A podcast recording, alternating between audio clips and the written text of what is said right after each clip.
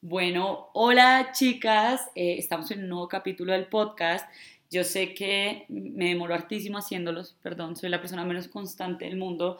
A de ser porque soy Sagitario y me aburro un montón haciendo lo mismo, entonces voy cambiando y después vuelvo y retomo las cosas. Eh, hoy les una invitada súper especial. Yo la conocí a ella por TikTok, me parece una berraca completa, eh, súper interesante su contenido. Y eh, bueno, en este mundo de redes sociales donde se encuentra de todo, creo que es súper valioso eh, rescatar el trabajo que, que, están haciendo como muchas mujeres para crear un contenido que de verdad pueda hacernos pensar, más allá de cualquier otra cosa, es eso, ponernos a pensar un poquito. Eh, yo quiero que ella misma se presente, que nos diga tal vez algunas cosas que normalmente la gente no sabe de ella y eh, quisiera que me dijeras si de pronto a ti te pasa lo mismo que a mí. A, mí absolutamente nadie sabe que yo me llamo Ana María. Todo el mundo piensa que yo me llamo incluso Laura porque es como la rubia Laura. Hay gente que literalmente piensa que mi apellido es Morales, como la rubia inmoral, entonces que yo me llamo Laura Morales. Nada que ver, yo me llamo Ana María. Y eh, pues nada, empieza dando una pequeña descripción de ti y diciéndonos cómo te llamas. Bueno, hola, gracias por invitarme acá. Em, me parece muy chévere estar acá, estoy un poco nerviosa. Eh, pero nada, yo me llamo Marianela Flores, eh, pero en redes sociales me conocen como Mar, sé cómo me dicen Mar. Soy estudiante de Derecho, también soy creadora de contenido. Y algo que mm, no sabe la gente mucho de mí es que yo he hecho como muchas cosas en mi vida, o sea, como que he estado en muchos cursos, también me pasa igual, yo soy ascendente Sagitario y también me aburro mucho de, las cosas y soy Géminis, entonces también. Entonces he estado en cursos de, de teatro, practiqué esgrima, estuve en clases de ballet, de natación, o sea, he hecho muchas cosas y he variado mucho a lo largo de mi vida. Y sí, la gente no sabe que me llamo Marianela, creen que solo me llamo Mar. Igual yo te voy a seguir diciendo Mar, eh, como mientras grabamos nuestro podcast. Eh, bueno, quiero que entremos en materia. Ayer me estaba viendo eh, un, un documental que se llama The Creative Brain y en el documental decían como que digamos como uno de los puntos de ser muy creativo es hacer muchas cosas, así no te así no hagas un PhD en un solo tema, sino que te dediques a saber, no sé, un montón de manualidades o a saber eh, muchas ramas eh, de la ciencia o bueno, como muchas cosas así. Entrevistaron a un montón de gente, la mayoría manes obviamente, y eh, pues básicamente ellos hacían de todo, no eran realmente especialistas en una sola cosa, pero tenían un montón de habilidades y básicamente así se define como uno de los pilares de la creatividad. Las mujeres tenemos un problema, o sea, un problema bien grande con esto, es porque básicamente, no sé, o lo, por lo menos lo que yo he percibido es como que para tú saber de algo, para tú dar una opinión, incluso para tú ejercer algo o para... Tienes que ser como súper específico y tienes que sabértelo todo, o si no, mejor no hables. Como, ¿por qué no te quedas mejor callada? Si no puedes darnos absolutamente todos los datos que hay en el Internet, es como, no creo que a nadie le exijan eso, es como, sí. Eh, y también se nos dice como que para que seamos valoradas en una cosa, tenemos que cumplir otro montón de normas que a veces pues son idiotas, es como, no sé, si quieres que te tomen en serio como una profesional, mejor te tienes que vestir como súper tapada, porque entonces ¿qué imagen le vas a dar a todo el mundo? Es como, ¿cómo se te ocurre ser influencer si mm, de pronto te puede pasar a ti? Eh, si estudias derecho, a mí con, yo estudio humanidades, eso me pasó todo el tiempo, con mi forma de vestir, con mi forma de hablar, porque salía de fiesta, eh, porque de repente me gustaba el reggaetón. Mm, bueno, eso fue como mi, mi vaina contrariada absolutamente toda la vida, que no podía hacer muchas cosas y que no me podían gustar muchas cosas es como, a ver, me puedo decir con el escote más grande del mundo e igual me tienes que escuchar cuando yo te hablo y escuchar lo que estoy diciendo. Entonces, quiero, uno, saber qué tantas cosas haces y dos, em, ¿cómo te ha ido con esto? Bueno, yo creo que sí es muy cierto que a uno como mujer todo el tiempo no lo están cuestionando constantemente por distintas cosas y a uno le exigen mucho más que uno sea como, como esta persona perfecta y a uno le dan mucho palo, básicamente. Em, pues siento que toda mi vida ha sido así y mm, no ha sido fácil, pero creo que me he ido como acoplando a eso un poco, o sea, ya es como, pues sí, o sea, la verdad es horrible, es injusto que a uno le den tanto palo, pero pues me voy a preparar mucho en lo que sea que haga, así sea injusto, pero me voy a esforzar y lo voy a hacer para que no tengan tanto que decirme. Aún así, uno puede estar súper preparado, yo puedo ya estar casi a punto de graduarme de la universidad y me van a seguir diciendo cuando hablo de derecho que hay dos semanas de estudiante de derecho virtual y ya te sientes con el derecho de opinar. Siempre va a pasar, entonces como aceptar que así va a ser y aún así dar lo mejor de mí en lo que yo pueda, o sea, siento que el límite es uno mismo con ese tipo de cosas y, no trato de no prestarle atención a eso. Y sí, total, a mí me han cuestionado mucho, pues los de, los de mi universidad, la gente como muy abogada, es como, uy, no, ¿cómo vas a hacer videos en TikTok eh, diciendo imprecisiones, hablando en un lenguaje como tan informal y ese tipo de cosas? Siempre me lo dicen. Eh, o también a lo cuestionan mucho por el tema también de, no, si, si eres bonita o si cumples con los estándares de belleza, eh, no sé, seguro estudias comunicación social porque, porque es que las, las niñas que son bonitas no pueden más, o sea, son brutas o como si la comunicación social fuera una carrera menos digna o algo así loco que dice la gente, no entiendo. Entonces también me han cuestionado mucho por esas cosas, pero yo también como que nunca he una persona que me gusta que me encasillen en algo. Entonces a mí me da rabia que, pues no rabia, sino mm, en parte me siento bien cuando me dicen como yo no creí que tú fueras así, yo no creí que tú estudiaras derecho, yo no creí que tú pensaras de esta manera, porque digo como algo estoy haciendo bien, porque a mí lo que menos me ha gustado en la vida es ser una persona que la encasillen. Entonces a mí me gusta como ser una mujer que, que, no permite que la metan en una caja y, te, y si eres abogada te tienes que vestir así y tienes que pensar esto y si estás en redes sociales tienes que ser así y pensar así. No, o sea, me choca como que me traten de encasillar, entonces siempre he tratado de ser muy, muy libre y como muy fiel a mí y a lo que a mí me hace sentir tranquila. Súper. Con esto viene algo y es el error y la equivocación. Cuando uno se equivoca en algo que uno cree que hace bien o en algo porque dijo una idiotez, porque todos tenemos unos momentos de empatía en el orto, porque cualquier cosa, a veces decimos pendejadas, o sea, es como que se nos sale. Y era algo que yo alguna vez como que discutía contigo, hacer parte de un sistema y hacer parte de una estructura evidentemente te hace que la vas a cagar sí o sí, porque hay un montón de cosas que todos los seres humanos normalizamos, hay comentarios que de repente se hacen y que son normales dentro, dentro del sistema y dentro de, la estructura, pero obviamente eh, pues tú tienes un montón de ojos encima, o sea, tú tienes en TikTok, ¿cuánto? ¿Un millón? ¿Más de un millón? Es como, eso es una locura, o sea, yo estaría en un ataque de pánico tirada en el piso, es algo que, no sé si ustedes sabían, pero yo hablo mucho con mi psiquiatra de esto, que yo misma no me he permitido crecer mucho porque yo sé que a mayor exposición hay mayor mierda y evidentemente yo tengo una salud mental cagada eh, que ha logrado eh, pues estar ahí, pero, pero a ver, yo tengo algo muy específico que es un trastorno afectivo bipolar y cuando yo me pepeo para arriba, yo no tengo empatía con nadie y puede estarse cayendo el mundo y a mí no me va a importar.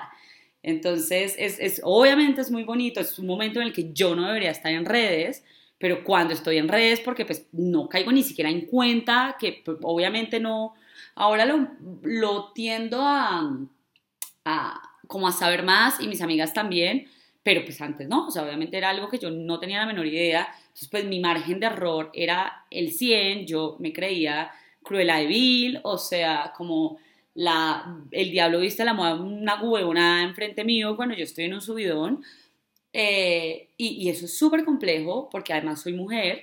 digamos, Kanye West en Hollywood puede hacer eso, puede cagarla con su familia, puede lanzarse una presidencia, pero donde yo llegué a hacer algo es como, mira, amenazas de muerte me han llegado. Y es como, yo no estoy diciendo que no tengo que ser responsable por mis actos, lo tengo que ser perfectamente, pero claro, si tú vas a dejar actuar también a una mujer cuando tiene un trastorno, si la vas a dejar hablar, si la vas a dejar todo, pues claro, la va a cagar y cuando la caga, eh, pues ella tendrá obviamente que resarcir con lo que pasó, pero eh, pues tampoco eh, no le puedes quitar el derecho a, a, vivir o a seguirse expresando o a lo que sea por un error que ella comete. Para mí eso ha sido súper difícil. Yo antes hablaba muchísimo de feminismos y para mí fue un no. Para mí fue un no también porque empeoró completamente mi salud mental. O sea, yo estuve muy, muy en unos bordes muy grises con esto.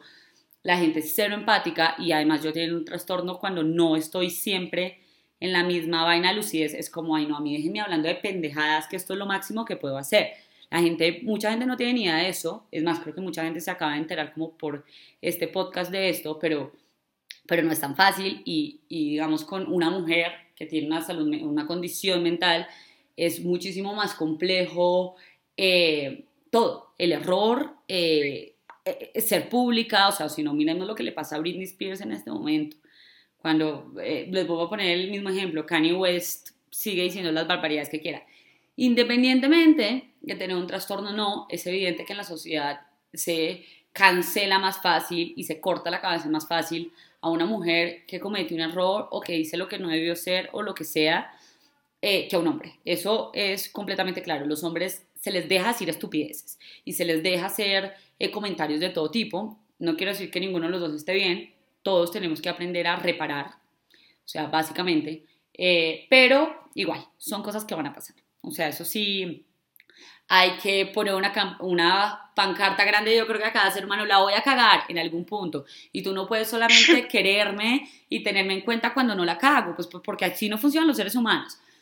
¿Cómo te ha ido con eso? Sobre todo lidiando a tanta gente, porque eh, yo estaría al borde de un colapso nervioso todos los días.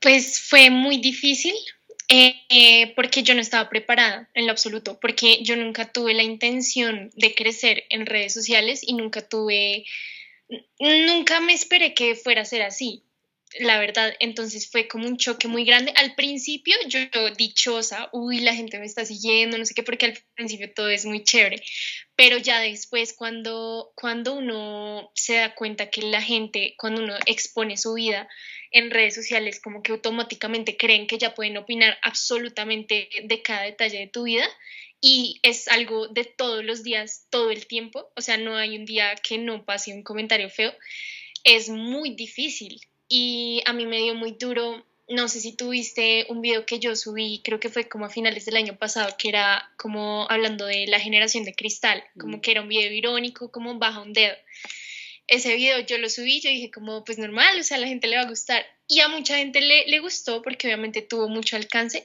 pero la cantidad de odio que me llegó, amenazas de muerte, o sea, unas cosas que yo decía como no entiendo qué hice mal. Y obviamente es obviamente el, cuestionamiento que uno es como, ¿será que me estoy equivocando? ¿Será que soy bruta? ¿Será que mejor me debería callar y, y, ya? O sea, si tanta gente me está diciendo cosas horribles, algo malo debo tener yo. Entonces fue muy difícil como acoplarme a eso. Me tocó también dejar las redes un tiempo eh, y después de eso la típica, la gente, ay, te estás haciendo la víctima típica. Entonces, claro, es muy difícil y uno se da cuenta que el mundo es muy hostil en este tema de redes sociales y lo que decía es que, que uno le dan mucho palo por ser mujer, obvio, y más cuando uno hace contenido hablando sobre temas densos como yo lo hago, hablando de política, hablando de feminismo, hablando de temas de la comunidad LGBT.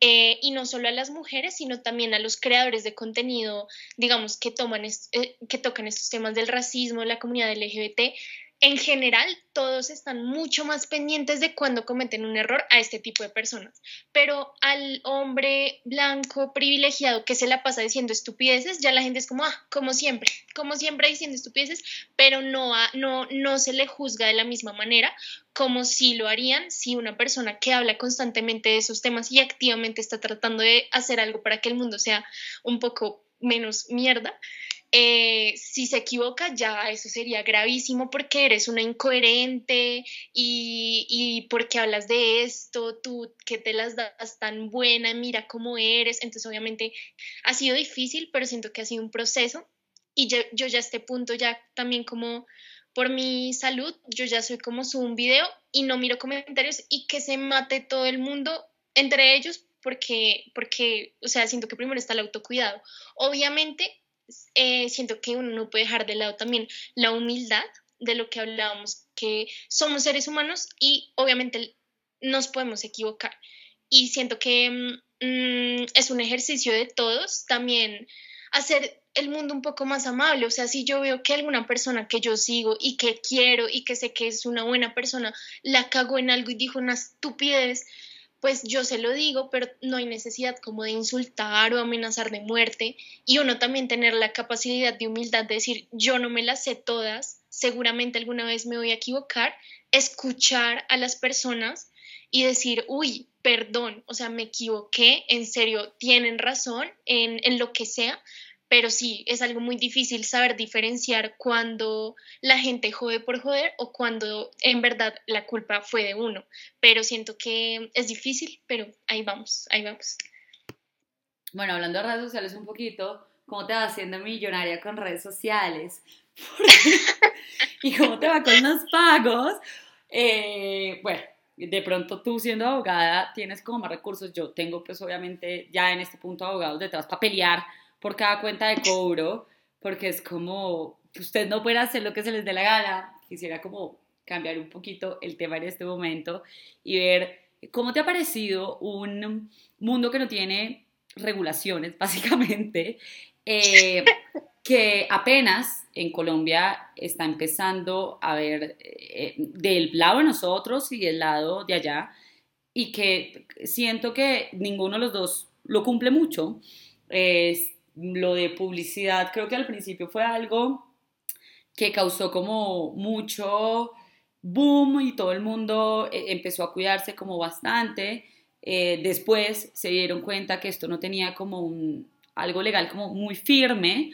Mm, y pues la gente sencillamente dejó de hacerlo y dejó de, decir que esto era una recomendación, un regalo, que a mí me parece fundamental y súper importante.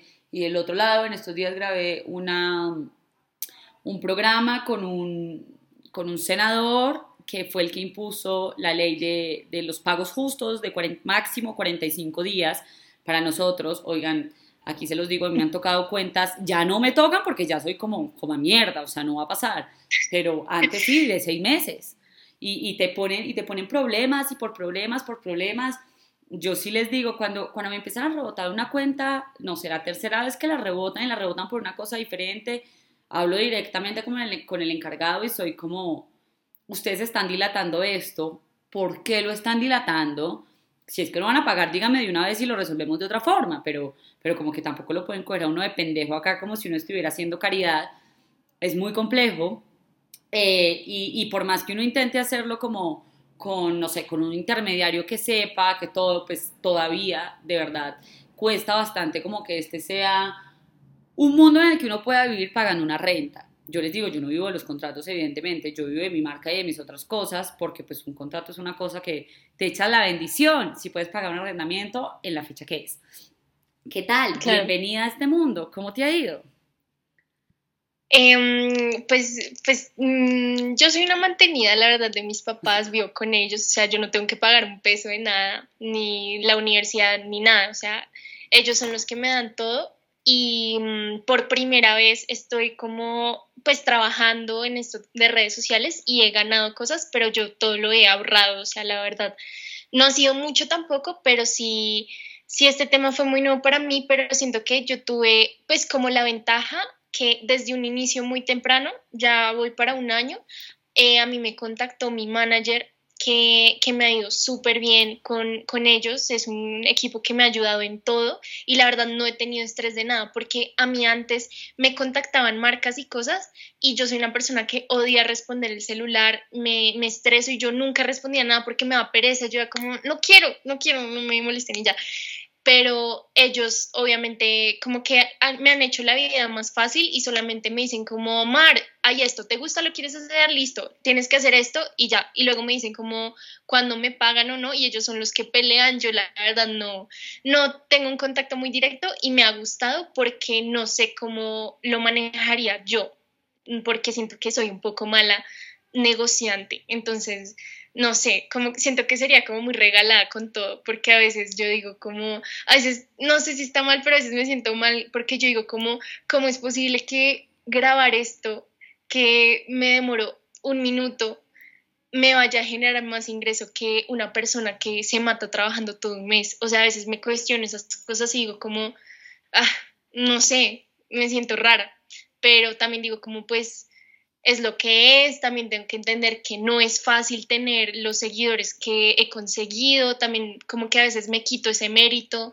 entonces a veces ha sido como conflictivo, también me choca que la gente odia la publicidad, no sé si te ha pasado, como que uno sube algo con publicidad y todo el mundo es como, ay, eh, que no se note la publicidad, cosas así, o sea, como que a la gente le choca mucho entonces a mí a veces también como que me cohibo y soy como, ay no, la gente va a odiar esto, no quiero hacer esto. Entonces es como raro, pero a la vez digo como, bueno, quiero tener mis cosas, no quiero ser una mantenida. Honestamente, ahorita no puedo conseguir un trabajo de abogada porque sigo estudiando y no me van a pagar lo que necesito y no puedo estudiar y trabajar a la vez. Entonces como, pues quiero tener mis cosas y no quiero pasar como por encima de nadie. Entonces es como raro, raro. Mm, que va, o sea, este trabajo es completamente legítimo, encima de todo cuesta un huevo, la exposición cuesta un huevo, y ahora antes, digamos que este negocio se movía un poquito diferente, que era más como, mientras más bonito seas y de más vacaciones vayas, pues básicamente eso es como ganabas seguidores. Ahora que eso lo hemos conversado con varias marcas que estoy trabajando, que nos dan como clases mensuales de, de bueno, de estas vainas que pues, yo no estudié tampoco. Y eh, claro, ahorita lo que cuenta es que tú tengas, o sea, que estés generando de verdad un contenido de valor y que la gente se enganche porque tú tienes un discurso. Eh, sí, y eso es, completamente valioso porque eso también cuesta un huevo. O sea, yo paso todo el día en estas y creo que tú también le dedicas como una gran parte a, a estudiar, a... Eh, como escribir las cosas que vas a decir, a mí me parece, es loco, pero, pero me parece completamente, no sé, valioso y que muy pocas personas podrían estar dispuestas a la exposición, que, que, que esto no, no es tan fácil como parece tampoco. Por ejemplo, de, como hablando de eso, no sé si te pasa, te cuento otra historia, yo de pronto creo que tú no me habías visto muchas veces en tu vida porque soy más grande que tú eh, pero mm, yo era una persona, no sé, hace dos, tres años que tendía a mostrar como mucho su cuerpo y no tengo ningún problema con mi cuerpo, me parece la verga, o sea, lo amo, mm, bueno, tiene sus cosas, sus heridas y sus batallas, pero en realidad me siento muy cómoda en él, sé que es un cuerpo completamente normado también, eso lo tengo muy claro, entonces eh, sé que no es de asco ni de repudio, ni es como un cuerpo de resistencia por su físico, por así decirlo. O sea, sé que no. Eh, pero igual, o sea, antes como para mí era una herramienta como de liberación más que todo. Yo crecí en una ciudad súper conservadora que es Manizales. Eh, estudié siempre en colegios católicos. Mm, estudié en una universidad del Opus Dei en Europa, que fue la cosa más traumática del mundo. Eh, y pues sí, del opus, entonces la mujer y el cuerpo de la mujer siempre fue una cosa como, como, como un territorio de, de esconder, básicamente. Eh, entonces como que mi, mi, punto de revelarme mm, lo expuse un montón, luego de un momento a otro decidí que no lo iba a volver a hacer. Todos los seres humanos cambiamos y dije como esto que antes me parecía como que me daba mi fuerza y que era mi forma de comunicar, ahora me parece como altamente peligroso y, como medio violentico. Entonces después empiezan a crear como estos perfiles donde a las niñas eh, se les crean como cuentas falsas de porno, no sé qué, bla, bla, y yo como, uy, qué denso. O sea, qué denso que hasta una foto que yo decido subir como gratis, como porque sí, porque me da, canta el orto, ahorita unos putas crean que tienen el, el derecho de ir a coger la pase algo que yo dije que no, porque alguna vez hubo una discusión con una vieja como, está siendo muy exagerada, porque está llorando por eso y es como, a ver, eh, sin entrar en moralismos de cosas que se deben hacer o no se deben hacer, eh, es porque yo no quería. Fin. Claro. ¿Entiendes? Como que esto, la discusión no va más allá. La discusión está en que una persona está haciendo algo que tú no querías hacer. Fin. Entonces, bueno, decidí como nada que ver.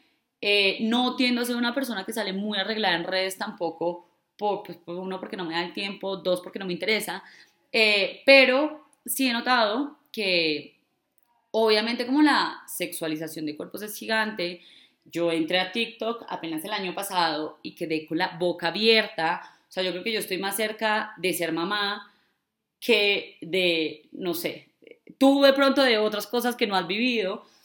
Y yo digo, como, uh yo cómo le voy a quitar a un muchachito TikTok? Yo no quiero que mi hija tenga TikTok. Porque es, muy denso el consumo de cuerpos y muy denso el consumo de cuerpos de gente menor de edad. Muy denso.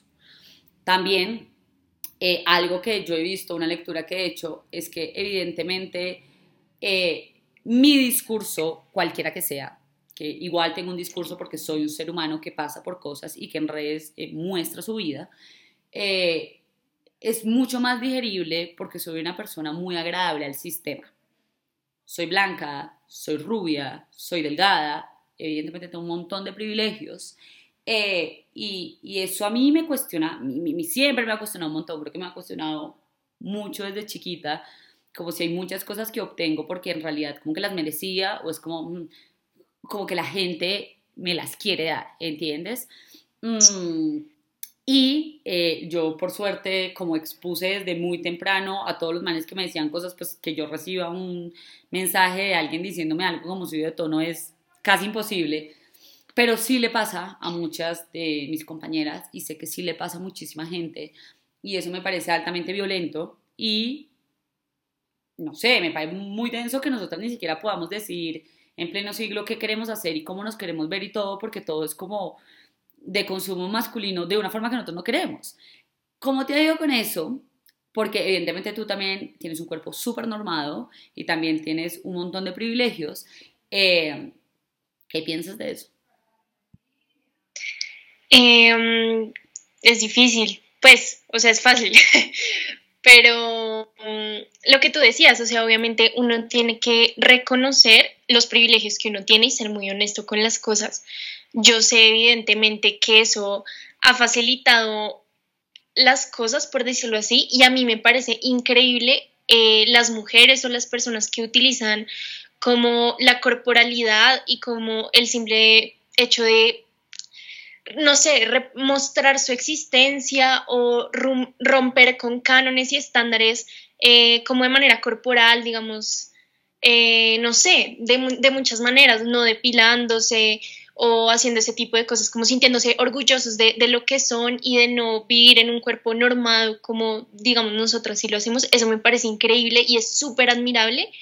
Y se necesita de una valentía enorme que siento que yo no la tengo, o sea, si le soy honesta a, todas las personas que están escuchando, o sea, siento que es muy difícil y, y por eso sé que no me he enfocado en eso porque igual yo me gusta arreglarme, me gusta salir em, pues bien presentada, entre comillas, ese tipo de cosas, porque no siento que tenga aún como la valentía de decir como intencionalmente quiero romper como con este tipo de cosas y he tratado de que mi contenido no se centre en eso, sino más como, como en lo que yo digo, porque obviamente me, me choca el hecho de que la gente opine eh, acerca de, lo que es uno y yo sé que trato de mostrar en el, sentido de la apariencia como cosas que, son, ¿cómo decirlo? Como que favorecen al sistema, o sea, yo lo sé, o sea, yo soy una foto y digo como, no, no, no estoy logrando nada con esto, o sea, solo estoy tratando de que la gente me vea bonita.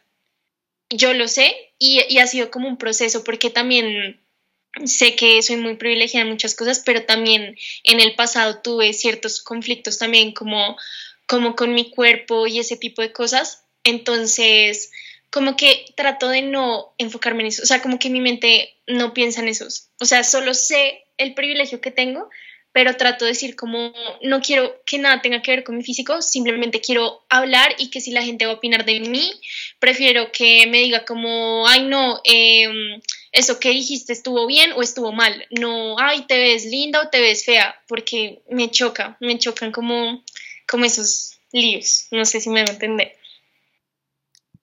No, totalmente de acuerdo. Y, yo siento que aquí todas estamos también intentando existir como podemos y, esto no implica una coherencia al 100%. A mí me costó mucho aprender esto de, y entonces eh, tienes ciertas opiniones y te gusta el reggaetón y es como, sí, fue pucha, y antes me gustaba como Vargas Llosa y Hemingway. Que puede que intelectualmente pasen más, pero son igual de pailas. Eh, entonces como que uno también intenta vivir así, como por ejemplo también el punto del amor, que es, creo que va a ser la última pregunta. Mm, para mí ha sido todo un temazo en manejar redes sociales y eh, tener una pareja por un millón de cosas. Creo que yo no me meto con personas tan liberales como tú. Los míos cuesta, les cuesta bastante. Eh, y es como que, ¿por qué? ¿Por qué esta exposición? Eh, uno por eso, dos porque no sé, a veces siento que estar en redes como que el punto de la privacidad y no se diluye. Yo no quería mostrar, digamos, a mi novio, eso era una decisión de los dos. Como que queríamos, o sea, yo voy a contar historias acerca de qué pasa en mi vida amorosa, pero no quería que le pusieran cara.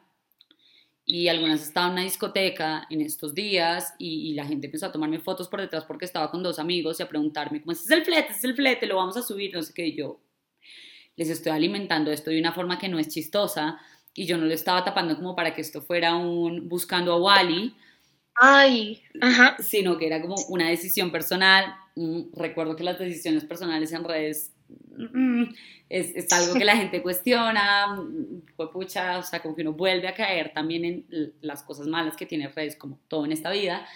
Eh, y, y, eso me ha parecido denso y no sé, también según como mis posturas y todo, eh, creo que consensuar en una relación ha sido las cosas más difíciles que me han parecido en la vida, sobre todo porque mm, los tipos llegan como con cierto eh, pensamiento de que uno es un violento, porque uno eh, tiene, porque uno cree como en, que a las mujeres nos deben dar derechos, básicamente. O sea, ese es el...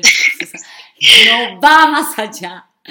Eh, y porque uno no habla como con un pito metido, eso me pasa un montón, es como yo tengo una voz súper gruesa y hablo muy duro, durísimo. Yo necesito micrófono básicamente para ningún lado.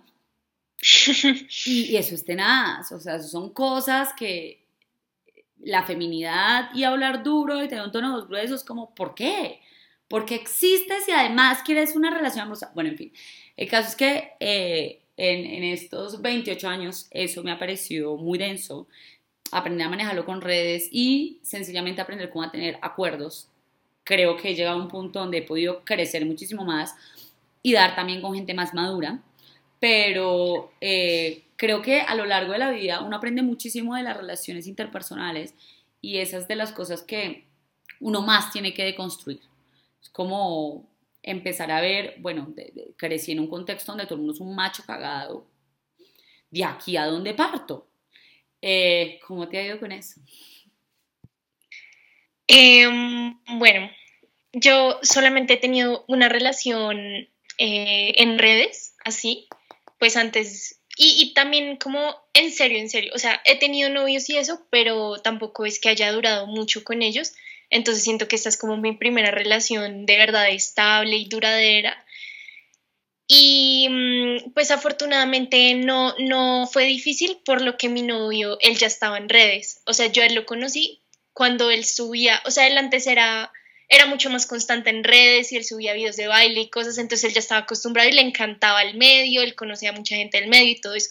Entonces yo a él lo conocía. Luego eh, entró la pandemia y eso, él dejó de hacer contenido y ya yo empecé a hacerlo. Entonces, él, la verdad nunca le, le, molestó como el hecho, como de mostrarnos, pero sí hemos hablado y hemos hecho acuerdos en que obviamente hay un límite de no, de no permitir que la gente hable o tenga de dónde agarrar de algo como tan importante que es para nosotros. Entonces siento que es importante como marcar esa línea y, con el tema de, de mis pensamientos, del feminismo y todo eso, mm, siento que no ha sido un inconveniente porque yo también soy muy, muy clara con las cosas. O sea, yo siento que, que un man que se me acerque a caerme es porque ya sabe yo cómo soy, porque yo soy muy clara con las cosas. Entonces siento que nunca he tenido como un problema como, como que algún novio mío haya pensado algo supremamente que yo diga como, ¿qué te pasa? Porque yo siempre le digo, yo siempre digo las cosas y obviamente mi novio es un amor, pero pues sigue siendo hombre y yo se lo he dicho como tú eres machista, o sea, eres machista. Entonces él, al principio se ofendió un montón y era como, no, pero yo jamás le haría daño a una mujer, no sé qué. Y yo soy como, amor, o sea, el hecho de que no le pegues a una mujer o hagas eso no significa que no seas machista y tienes comportamientos que tienes que mejorar, mejóralos. Eh, yo siempre he sido muy así y él obviamente al inicio fue como, hijo de pucha, ¿qué es esto? Pero obviamente él ha aprendido mucho y, y, y pues ahí va, ahí va y lo amo, él es increíble. Mm, y, ha sido muy chévere todo, pero, pero sí, sin, sin olvidar ese tipo de cosas. También siento que en mi casa, a pesar de que mi mamá es la mujer más conservadora del mundo y es súper antifeminista, siento que mi mamá es la más feminista que yo conozco, porque, o sea, ella en su diario vivir es una mujer demasiado fuerte, ella no se deja de nadie, mi papá en serio, a pesar pues, de que es un hombre, obviamente tiene muchas actitudes, mi papá, en mi, o sea, en mi casa, mi papá, sé que a un hombre no se le debería aplaudir por eso, porque son cosas básicas, pero mi papá siempre ha ayudado con todo de la casa sin problema, o sea, cocinar, barrer, trapear, lo que sea, mi mamá es la que más trabaja en la casa, mi mamá no se aguanta que le suban la voz, yo siempre he visto ese ejemplo de ella de hacerme respetar, de que ningún hombre va a pasar por encima de uno, entonces siento que eso también me ayudó como como a tener como relaciones sanas y saber escoger qué hombres me convienen y qué no. Entonces siento que me ha ido un poco fácil en, ese aspecto, yo creo. Bueno, eh, me alegra mucho también que, no sé, todas las experiencias de las mujeres, espero que con el tiempo se vayan volviendo como menos densas en todos los sentidos, eh, sobre todo en el amor, que nos parece algo tan importante eh, en la vida. Bueno, Man, muchas gracias eh, por estar aquí, por participar, por quererme seguir la cuerda con este podcast. Eh, algo que quieras decir, no sé. No, gracias a ti, yo feliz, me encantó, me encanta hablar de estos temas y nada, muchas gracias por la invitación. Bueno, besos, que estés bien, chao. chao.